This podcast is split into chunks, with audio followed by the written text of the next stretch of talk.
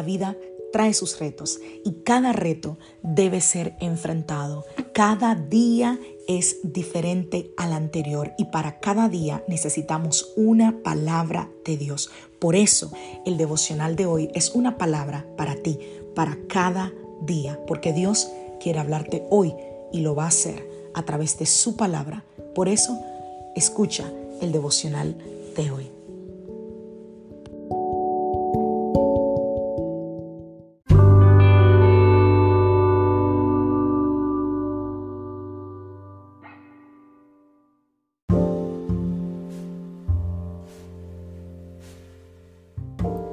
Devocional del día de hoy. Su misión es personal.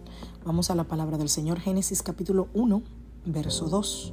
La tierra no tenía forma y estaba vacía, y la oscuridad cubría las aguas profundas.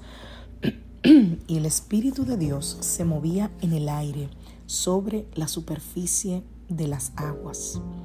Juan capítulo 14, verso 17 y 18. Me refiero, estas son las palabras de Jesús, al Espíritu Santo, quien guía toda la verdad. El mundo no puede recibirlo porque no lo busca ni lo reconoce, pero ustedes sí lo conocen, porque ahora Él vive con ustedes y después estará con ustedes. No los abandonaré como a huérfanos, vendré a ustedes. Desde el principio de la creación, el Espíritu Santo ha estado presente, habitando entre nosotros por las generaciones.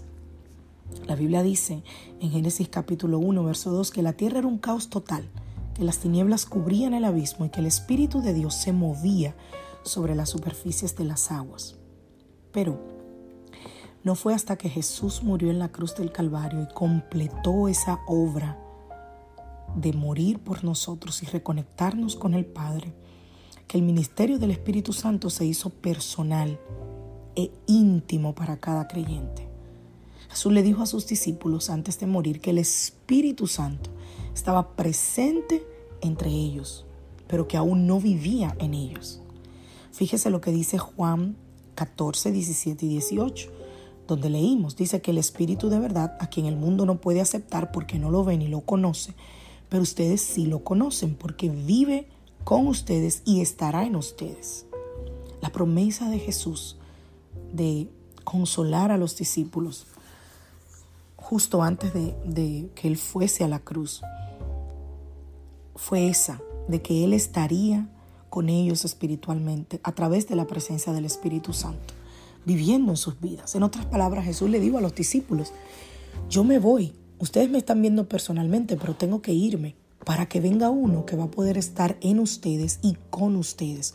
O sea, dentro de ustedes. Siempre.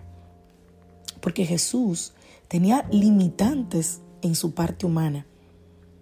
Pero luego de su muerte, envía al Espíritu Santo que está disponible para todo creyente. Y Dios usa al Espíritu Santo en nosotros yo diría que para hacer básicamente cuatro cosas. Primero, Él hace de la salvación una realidad personal. Personal. Número dos, Él nos da poder para vivir victoriosamente.